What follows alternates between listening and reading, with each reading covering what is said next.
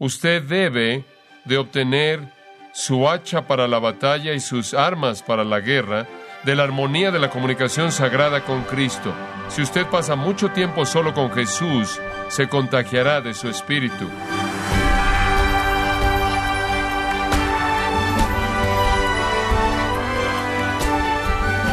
Le saluda su anfitrión Miguel Contreras, dándole la bienvenida a esta edición de Gracia a vosotros con el pastor John MacArthur. Carlos Spurgeon dijo, la oración ciñe la debilidad humana con la fuerza divina, convierte la insensatez humana en sabiduría celestial y les da a los mortales atribulados la paz de Dios. No sabemos todo lo que la oración puede hacer. Fin de la cita. Y yo le pregunto, estimado oyente, ¿es usted consciente de todo lo que la oración evangelística puede hacer para la gloria de Dios? El día de hoy John MacArthur continúa explicando cómo es que la Iglesia debe orar por los incrédulos y cómo deben conducirse en el mundo en relación al gobierno nacional. Estamos en la serie La oración evangelística. Aquí en gracia a vosotros. Bueno, abramos nuestras Biblias en Primera de Timoteo capítulo 2. Primera de Timoteo capítulo 2. Estamos estudiando los versículos 1 al 8. El tema de estos versículos es la oración evangelística. Orar por los perdidos, aquellos que no conocen a nuestro Señor y Salvador Jesucristo. He estado pasando algo de mi tiempo en momentos libres leyendo libros acerca del evangelismo. Y esta semana estaba leyendo un libro antiguo que mi papá me dio, un libro titulado El ganador de almas. Es una compilación de sermones de Carlos Haddon Spurgeon, el gran predicador bautista de Inglaterra, y encontré un párrafo que me impactó. Él dijo esto, y cito, Una cosa más, el ganador de almas debe ser un maestro del arte de la oración. Usted no puede traer almas a Dios si usted mismo no va a Dios. Usted debe de obtener su hacha para la batalla y sus armas para la guerra de la armonía de la comunicación sagrada con Cristo. Si usted pasa mucho tiempo solo con Jesús, se contagiará de su espíritu. Usted se encenderá con la llama que ardió en su pecho y consumió su vida. Usted llorará con las lágrimas que cayeron sobre Jerusalén cuando él la vio pereciendo. Y si usted no puede hablar con tanta elocuencia como él lo hizo, sin embargo, habrá en usted algo en lo que diga del mismo poder que en él emocionó los corazones y despertó las conciencias de los hombres. Mis queridos oyentes, especialmente ustedes, miembros de la Iglesia, siempre estoy tan ansioso no sea que alguno de ustedes comience a acostarse sobre sus remos y tome las cosas de manera fácil en los asuntos del reino de Dios. Hay algunos de ustedes, los bendigo y bendigo a Dios al recordarlos, quienes están a tiempo y fuera de tiempo, teniendo deseo de ganar almas, y ustedes son los que verdaderamente son salvos. Pero temo que hay otros cuyas manos son flojas, quienes están satisfechos con dejarme predicar, pero ellos mismos no predican quienes se sientan aquí y ocupan estas bancas y esperan que la causa vaya bien, pero eso es todo lo que hacen. Fin de la cita. Tristemente la apatía de algunos en su iglesia es la apatía de otros en esta iglesia. Y siempre adormece el testimonio agresivo y siempre adormece la oración evangelística. Y entonces es bueno para nosotros en estos días el recordar la necesidad de alcanzar a los perdidos. Y un elemento muy básico y esencial de este asunto es orar por ellos no solo por causa de la comunión con el Señor, sino por causa de ver a Dios responder esa oración. Una de las cosas que estaban mal en la iglesia Efesia era el hecho de que ellos habían diseñado una nueva teología de evangelismo, y esa teología decía que solo ciertos judíos que guardaban la ley podían llegar a ser salvos, y solo ciertos gentiles que entraban en el entendimiento élite de secretos místicos podían llegar a la salvación. La enseñanza consecuente era que la salvación no es para todo mundo, que Dios no quería que todos fueran salvos, que no necesitábamos preocuparnos con llevar el Evangelio hasta los fines de la tierra, aunque nuestro Señor dijo eso. Habían desarrollado una doctrina exclusivista cómoda de evangelismo que decía que la salvación era únicamente para unos cuantos. Y Pablo está profundamente preocupado por eso, y entonces conforme comienza a escribir Timoteo en el capítulo 2, acerca de los asuntos que deben corregirse en la iglesia, él comienza con este asunto de la oración evangelística, de entender que el deseo de Dios es que todos los hombres vengan al conocimiento del Señor Jesucristo. Entonces la primera preocupación es que la iglesia comience a orar por los perdidos. Ataca la estrechez del error de la iglesia efesia, pero también actúa como una exhortación fuerte para nosotros el día de hoy en el asunto de orar por un mundo perdido. Ahora estamos señalando aquí cinco elementos de la oración evangelística, su naturaleza, su espectro, beneficio, razón y actitud. Recuerde que la semana pasada hablamos de la naturaleza de la oración evangelística y dijimos que está descrita en las cuatro palabras para la oración dadas en el versículo 1, rogativas, oraciones, peticiones y acciones de gracias. Esos cuatro términos que vimos la última vez resumen la naturaleza o definición de la oración evangelística. Rogativas indican que hay una necesidad. Las rogativas emanan de una necesidad, entonces oramos por los perdidos debido a su gran necesidad de salvación. La palabra oraciones reconocen la gloria de Dios y oramos por su salvación, por la gloria que le dará Dios. Peticiones tienen que ver con sentir profundamente la condición de alguien y rogar a favor de ellos. Y entonces intercedemos a favor de ellos porque nuestro corazón está preocupado con compasión por su condición perdida. Y finalmente la palabra acciones de gracias indica que sin importar lo que ocurra, le damos a Dios corazones agradecidos y expresiones de gratitud. Entonces la naturaleza de la oración evangelística. Después hablamos la última vez del espectro de la misma y señalamos al final del versículo 1 que debe ser hecho por todos los hombres. Es un mandato amplio dado a la iglesia de orar por todos los hombres. Ningún límite se establece en la oración evangelística. Capítulo 4, versículo 10 dice que Dios es el Salvador de todos los hombres, especialmente de aquellos que creen. Y de nuevo se nos recuerda que debemos orar por todos los hombres. Ahora, específicamente dentro de la categoría de todos los hombres, Él identifica un grupo de personas quienes podrían ser personas por las que la iglesia no ora, debido a la persecución o debido a abuso o por lo que sea. Entonces Él señala que debemos orar de manera especial por los reyes y por todos los que están en autoridad. Debemos orar por los perdidos a nivel mundial y entre aquellos perdidos por los líderes que con mucha frecuencia, debido a que los vemos muy distantes, están muy lejos de nuestras oraciones, o porque los vemos quizás como alguien que no son parte de la iglesia, o que de alguna manera están en contra de la iglesia, o debido a que nos vemos inmersos en las actitudes de nuestra sociedad hacia los líderes que no son respetados o que la gente no quiere. Podríamos no hacer eso. Y entonces, simplemente como una exhortación fuerte, de todos los grupos que podríamos haber identificado, él identifica a los líderes y él dice especialmente deben orar por ellos. Y la intención no es tanto orar por su sabiduría en el liderazgo, sino orar por su salvación. Como iglesia, entonces, debemos estar involucrados como prioridad en orar por los perdidos y de manera particular por aquellos que están perdidos en posiciones de liderazgo, aquellos que no conocen al Señor Jesucristo. Ahora llegamos al tercer elemento, el beneficio de la oración evangelística. Hay un gran beneficio para la iglesia en orar por los perdidos. Observe lo que dice en el versículo 2, para que, conforme oramos por los perdidos y particularmente los líderes que no conocen al Señor, nos puede llevar a una situación en donde podamos vivir quieta y reposadamente en toda piedad y honestidad, en todo anhelo moral, sería una traducción apropiada. En otras palabras, Conforme nos entregamos como iglesia a la oración por los perdidos y orar por la salvación de nuestros líderes, va a crear una condición nacional favorable para la vida de la iglesia, lo cual va a contribuir a nuestros esfuerzos evangelísticos. Ahora, este con frecuencia es un pasaje que pasamos por alto en las Escrituras y quiero que piensen esto con mucho cuidado. Esta es la palabra del Dios viviente. Conforme la iglesia ora por los perdidos, no se tiene que decir que la intención de esa oración es que los perdidos puedan ser salvos.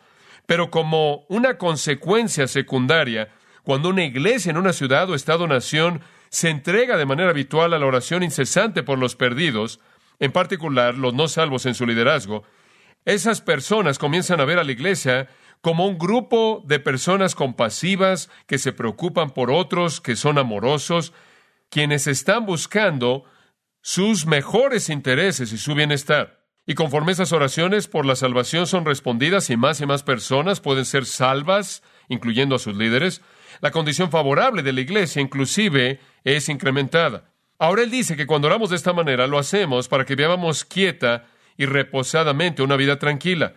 La palabra quieta conlleva la idea de ausencia de molestias externas.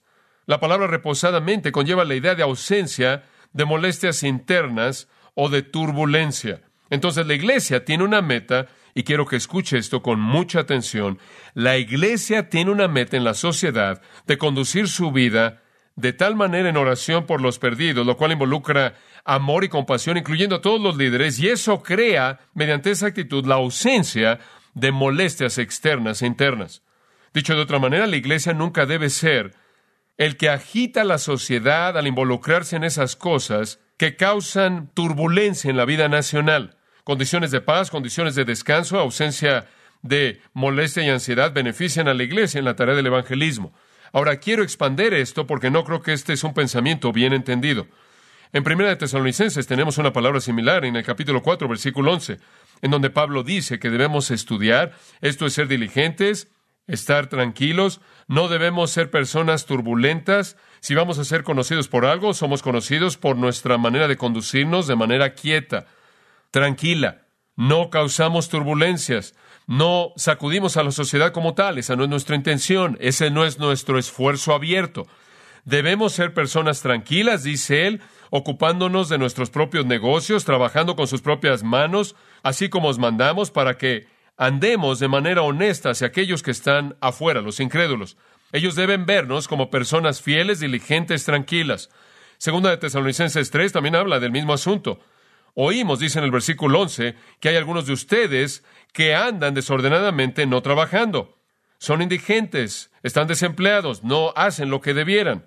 Mándalos y exhórtalos por el Señor Jesucristo que con tranquilidad trabajen y coman de su propio pan. Ahora escuchen, amados, la iglesia, Pablo está diciendo, nunca debe ser una fuerza de turbulencia política, nunca debe ser vista como algo que se percibe como un enemigo para la seguridad nacional o la paz nacional. Esa no es nuestra función. Debemos buscar hacer que todas las personas que nos rodean, independientemente de su punto de vista político, independientemente de su punto de vista filosófico, debemos buscar el hacer amigos con ellos, al orar por ellos, en lugar de que sean enemigos, al odiarlos y rechazarlos. Y algunas veces eso es difícil porque cuando somos creados en un ambiente cristiano que es definido de manera muy clara, tendemos no solo a odiar el sistema malo, sino que tendemos a ver a todas las personas en el mismo como nuestros enemigos. Y entonces nos amargamos contra aquellos que niegan la vida que creemos es tan apropiada. Ahora quiero que entienda lo que las escrituras están diciendo a la luz de eso. Los cristianos deben ser ciudadanos modelo. Eso no significa que somos indiferentes o apáticos o no tenemos una opinión, pero debemos ser ciudadanos modelo en todo sentido. Debemos ser una bendición para toda persona que nos rodea. Debemos orar por la salvación de todos. Y si nos conocen, deben saber que la iglesia no es un grupo político fuerte, no es un grupo poderoso con dinero que se está moviendo en la sociedad para sus propios fines deben conocernos como un grupo de personas tranquilas, amorosas, pacíficas, que constantemente están comprometidos con orar por la salvación de aquellos que están afuera. Debemos someternos a la autoridad que está sobre nosotros y más que tan solo someternos a ella, debemos orar por la salvación de esas mismas personas. Si hacemos eso, si la iglesia en este país simplemente estuviera unida en espíritu, haciendo un pacto juntos con orar por los perdidos en nuestra nación y orar por nuestros gobernantes y orar por nuestros líderes y no involucrarnos en una especie de esfuerzos de poder y movimientos de poder y política de poder para cambiar las cosas y eliminar a personas y deshacernos de personas, sino que más bien orar por su salvación, nunca seríamos acusados o inclusive sospecharían de nosotros de deslealtad, ni nadie malentendería la razón de nuestra existencia. Y es más probable que se nos permitiría adorar y evangelizar sin temor o restricción y de esta manera vivir nuestras vidas quieta y reposadamente. Ahora observe al final del versículo 2, él añade el tipo de vida que debe caracterizarse por toda piedad y anhelo moral. Piedad, esa palabra tan conocida, eusebella, usada a lo largo de 1 Timoteo 2, 2 Timoteo, inclusive en Tito 1.1. La palabra piedad es una palabra muy común en las epístolas pastorales. Tiene la idea de una actitud de reverencia. Debemos ser personas que se distinguen debido a nuestra actitud de reverencia que nos marca, reverencia hacia Dios, que vivimos para la majestad, el amor, la santidad, la gloria de nuestro Dios. Debe ser que cuando alguien dice la palabra cristiano, lo único en lo que piensan es santidad, piedad. Piensan en personas cuyos corazones están enfocados en el Dios vivo. Y en segundo lugar, él dice no solo piedad, sino también él usa la palabra semnotes, es una palabra rara. Es usado otra vez en 1 Timoteo, después en Tito, capítulo 2, versículo 7. La traducción básica de anhelo moral. Es la idea de que no solo tenemos la actitud correcta, esa es piedad, sino conducta correcta. Cuando esa actitud emana, se manifiesta en nuestra vida, hay cierto anhelo moral en la manera en la que vivimos, hay cierto compromiso con la moralidad. Debemos vivir de tal manera con actitudes santas y obras santas que contribuimos a la paz y a la tranquilidad de nuestras vidas. No debemos causar problemas, no debemos crear un escándalo a nivel nacional. Ahora, conforme leí ese versículo, pensé, bueno, ¿qué hay acerca del hecho de que la piedad siempre produce problemas? ¿Qué acerca del hecho de que nuestro mensaje va a ser rechazado y va a eliminar una vida quieta y reposada en algunas maneras? Eso es verdad, eso es verdad. De hecho, en 2 de Timoteo dos veces nos dice que podemos esperar eso. Pablo inclusive dice en el capítulo 1, versículo 8, que él es prisionero debido a su testimonio. En el capítulo 3, versículo 12, dice que todos los que vivan piadosamente en Cristo Jesús padecerán persecución. Pero el punto es este, y quiero que lo entienda. Si sufrimos persecución y si toleramos la enemistad de nuestra sociedad, y si no les caemos bien, y si somos odiados, y si somos menospreciados, que sea por nuestra actitud santa y nuestra conducta santa no porque somos un problema para nuestra sociedad nacional, no porque causamos problemas, no porque ellos nos ven como el enemigo de los hombres. Debemos vivir de tal manera que no somos una amenaza para la paz y la tranquilidad de nuestra nación o nuestra ciudad, sino que nos perciban como personas honorables, dignas, moralmente comprometidas, dignas de confianza, de tal manera que nadie habla mal en contra de la palabra de Dios y nadie habla mal en contra de Dios mismo, el Señor Jesucristo. Jesús mismo fue amigo de pecadores, ¿no es cierto? Y entonces debe ser que somos caracterizados por aquellos que oran por los perdidos, inclusive nuestros líderes, inclusive los líderes de nuestra ciudad. Y quizás no estemos de acuerdo con ellos, quizás no estemos de acuerdo con su estilo de vida, su moralidad o sus decisiones, los líderes de nuestro Estado, los líderes de nuestra nación. Quizás tengamos todo tipo de problema con eso, pero no puede haber nada que se ha ganado en últimas a nivel espiritual al convertirnos en el enemigo de aquellos con quienes estamos en desacuerdo. Si vamos a estar en desacuerdo, que estemos en desacuerdo en base a la verdad de Dios, no en algo diferente a eso. Y que con todos nuestros corazones nos comprometamos. Si esta nación va a ser convertida por causa de Dios, entonces que sea que lo hagamos mediante nuestras armas espirituales, no carnales. Y las armas espirituales son poderosas para la destrucción de fortalezas. Armas espirituales como orar por los perdidos e incluyendo a los perdidos, aquellos que nos guían. Y esta oración trae la conversión de personas perdidas, la conversión de líderes. Le da a la iglesia una reputación de lealtad, honestidad, integridad y dignidad en la comunidad. Ellos llegan a ser conocidos como esas personas que tienen actitudes santas y conducta santa y no son una amenaza a la sociedad, sino más bien un aliento para la bondad, para el bienestar de la sociedad. Eso crea la paz y tranquilidad que permite que el evangelismo florezca, hace que el cristianismo sea atractivo y le da al evangelio una plataforma. Y esa es la consecuencia secundaria de la oración evangelística. Ahora dice usted, bueno, espera un momento. ¿Acaso esto contradice Santiago 1? ¿Acaso Santiago 1 no dice que la prueba de vuestra fe tiene una obra perfeccionadora? Sí, pero hay todo tipo de maneras en las que Dios nos puede probar y traer problemas y fortalecernos sin que venga de la hostilidad de nuestra sociedad. Usted no necesita hacerlo de esa manera. Si Dios lo quiere colocar en el fuego del sufrimiento, Él tiene un millón de opciones para hacerlo. Usted no tiene que crear una, usted no tiene que crear una en el ambiente, y yo tampoco, y tampoco la iglesia. Las pruebas vienen de muchas maneras, a través de muchas puertas, y a Dios no le faltan medios para hacer eso. Y amados, de vez en cuando es verdad que esas pruebas traerán persecución, pero si la persecución viene, y lo vuelvo a decir, que venga por lo que creemos acerca de la palabra de Dios, Inclusive cuando la persecución viene, usted dice, ¿qué debemos hacer entonces? Bueno, escuche lo que Jesús dijo en Mateo 5. Y es bastante claro lo que debemos hacer, versículo 43. Habéis oído que se ha dicho, amarás a tu prójimo y aborrecerás a tu enemigo. No, así no es. Nos hemos metido en un poco de eso en la iglesia, pero no es el camino correcto. Pero yo os digo que, amad a vuestros enemigos, bendecid a los que os maldicen, y haced bien a los que os aborrecen. Y aquí viene, llorad por aquellos que os menosprecian y persiguen. Oren por su qué, oren por su salvación. Y todos hemos leído la historia de los mártires muchas veces en el pasado, quienes de rodillas fueron matados, se les quitó la vida, estaban orando por aquellos que los estaban matando, y ese es el testimonio de Esteban, ¿no es cierto? Quien está ahí siendo aplastado bajo las piedras que están quitándole la vida, y él clama, Padre, no les tengas en cuenta este pecado, no los hagas responsables, lo cual quiere decir, perdónalos. Es el Espíritu de Jesús, Padre, perdónalos porque no saben lo que hacen. Entonces, el punto es que sea cual sea el caos, sea cual sea el conflicto que pueda venir, no debe ser el resultado de que los cristianos se vuelvan los enemigos de los perdidos. Debe ser solo por lo que creen y por lo que viven. Y la sociedad que nos rodea deben vernos como sus amigos, como personas compasivas, amorosas, quienes continuamente oran por su salvación. La próxima vez, en lugar de que usted escriba una carta a un miembro del Congreso para decirle lo terrible que es, escriba una carta y dígale que está orando por él diariamente por su salvación. Y después de él el Evangelio. Dígale en qué consiste realmente la iglesia. Y si estamos preocupados por orar, yo creo que Dios va a responder esa oración. Y esa es la razón por la que estoy tan preocupado por esas personas que insisten en que esta nación o cualquier otra nación nunca puede ser piadosa. La iglesia nunca puede florecer. La obra de Dios nunca puede ser hecha a menos de que ataquemos a toda persona en la sociedad que no nos cae bien. Y la gente me pregunta eso con tanta frecuencia. ¿Por qué no predicas acerca de asuntos sociales, políticos? ¿Por qué no Mire, yo ataco el pecado, pero más allá de eso, realmente no quiero aislar a toda persona en nuestra sociedad porque creo que necesitan a Cristo. Y no quiero que lo desechen a Él cuando me rechacen a mí. Entonces Dios dice, oren por ellos. Y hay un beneficio marginal. Usted creará un ambiente en el cual usted podrá florecer.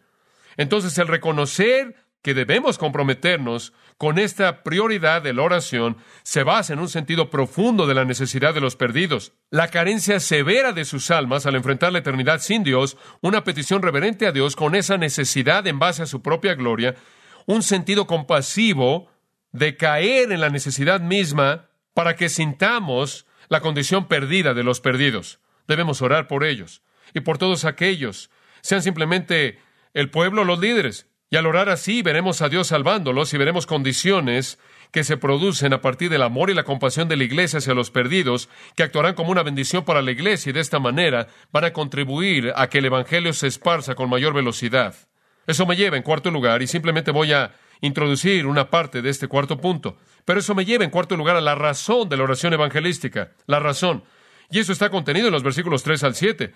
Y esta es una de las afirmaciones más poderosas del propósito salvador de Dios dada en cualquier lugar de las Escrituras. Es algo monumental, simplemente verdad dramática, poderosa acerca del propósito salvador de Dios. Solo quiero dejar que el texto hable por sí mismo, es tan poderoso. ¿Por qué orar por los perdidos? ¿Por qué orar por las almas de los hombres? ¿Cuál es el propósito? Bueno, la respuesta viene en los versículos 3 al 7. Porque esto es bueno y agradable delante de Dios nuestro Salvador el cual quiere que todos los hombres sean salvos y vengan al conocimiento de la verdad, porque hay un solo Dios y un solo mediador entre Dios y los hombres, Jesucristo hombre, el cual se dio a sí mismo en rescate por todos, de lo cual se dio testimonio a su debido tiempo. Para esto yo fui constituido predicador y apóstol, digo verdad en Cristo, no miento, y maestro de los gentiles en fe y verdad. Este tiene que ser uno de los textos evangelísticos más grandes en toda la Biblia. ¿Por qué oramos por los perdidos? Punto número uno, es moralmente correcto hacerlo. Es correcto. Observe lo que dice en el versículo 3, porque esto es bueno. La palabra bueno, calón, básicamente significa excelente, moralmente bueno, de manera intrínseca. Esto es bueno. Esto simplemente está bien. Dios lo establece como algo que está bien. Su conciencia moral dice que está bien. Digo, usted no discutiría en contra de esto. Si yo le dijera, ¿debe usted orar por los perdidos? Digo, todo en usted dice eso está bien y es verdad y es bueno. Usted diría, claro, claro. Es bueno orar por los perdidos porque los salva del infierno, los salva de una vida sin significado, los lleva a un lugar en el que pueden glorificar a Dios, les permite tener propósito en la vida y en la eternidad, les permite alcanzar a otros, es bueno, es correcto. La palabra esto apunta de regreso al orar por todos los hombres y por los líderes. Esto es bueno, es correcto, es excelente, debido a que la salvación de otros sería el beneficio más grande para ellos y el beneficio más grande para la iglesia. Es bueno, es excelente. Ahora alguien podría decir, bueno, espera un momento, Jesús dijo en Juan 17, 9, yo no oro por el mundo. Si esto es tan bueno, ¿por qué dijo él eso? Descubramos. Veamos Juan 17, 9, y pensé en esto, y lo incluyo aquí porque no quiero que alguien encuentre ese versículo y diga, espera, esto me confunde. ¿Por qué en Juan 17, 9 Jesús dice al Padre en su oración somos sacerdotal, oro por ellos, esto es por los discípulos, aquellos que me has dado, mis propios discípulos, no oro por el mundo, sino por aquellos que me has dado, porque son tuyos? Y alguien diría, bueno, Jesús no oró por el mundo entero. Él dice aquí, yo no oro por el mundo. Y sabe una cosa, eso es correcto. En este caso en particular, él dijo, yo no oro por el mundo. ¿Qué quiso decir con eso? ¿Acaso eso significa que Dios no ama al mundo? Bueno, en Juan 3:16, porque de tal manera amó Dios al mundo que ha dado a su Hijo unigénito. Ahora el punto entero del versículo es que Él dio a su Hijo unigénito para cumplir su amor. Entonces Dios ama al mundo entero. Una propiciación para el pecado se ofrece al mundo entero. ¿Y por qué dice no oro por el mundo? ¿Y la misión de Jesús no es ir al mundo entero? ¿Acaso Él no dijo prediquen el Evangelio a toda criatura? Sí. ¿Por qué en el versículo 9 dice no oro por el mundo? Eso es muy simple. Lo que Él está diciendo aquí es que no estoy orando por el éxito del mundo como el mundo. ¿Usted entiende eso? El cosmos, el sistema satánico malo. Lo que quiere decir es, no estoy orando porque el mundo tenga éxito. Estoy orando porque los discípulos tengan éxito al ganar al mundo. No porque el mundo tenga éxito al detenerlos. Él no puede orar por los suyos y orar por el mundo, el cual es el enemigo. Como William Hendrickson dijo, la salvación del mundo se encuentra precisamente en dejar de ser el mundo.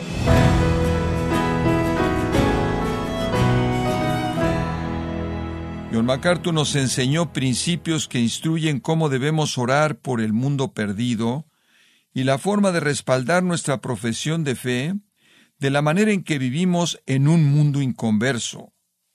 Nos encontramos en la serie La oración evangelística, en gracia a vosotros. Estimado oyente, tenemos a su disposición el libro Una vida fiel, escrito por John MacArthur, donde nos muestra en detalle la vida de Pablo, la figura más influyente del cristianismo, aparte de Cristo mismo. Puede adquirir este compendio de la vida del apóstol Pablo visitando nuestra página en internet en gracia.org o en su librería cristiana más cercana. Y también le quiero recordar que puede descargar todos los sermones de esta serie La oración evangelística, así como todos aquellos que he escuchado en días, semanas o meses anteriores en gracia.org, pudiendo leer artículos relevantes en nuestra sección de blogs en la misma página, gracia.org. Si tiene alguna pregunta o desea conocer más de nuestro ministerio, como son todos los libros del pastor John MacArthur en español, o los sermones en CD, que también usted puede adquirir, escríbanos y por favor mencione la estación de radio por medio de la cual usted nos escucha en gracia a vosotros. Es importante conocer no solo el país y ciudad de donde usted nos escucha, sino también la radio. Para quienes contactan nuestro ministerio por primera vez, pueden solicitar una copia del mensaje de promoción sin costo alguno, un mensaje por oyente únicamente. Si usted vive en los Estados Unidos o Puerto Rico, escríbanos a Gracia Vosotros, P.O. Box 4000, Panorama City, California 91412 o puede escribirnos a través del siguiente correo electrónico radio arroba En nombre del pastor John MacArthur, nuestra coordinadora de estaciones Marilina Caruli y del personal, le damos las gracias invitándole para que nos acompañe en la próxima edición para continuar desatando la verdad de Dios un versículo a la vez, aquí en Gracia a Vosotros.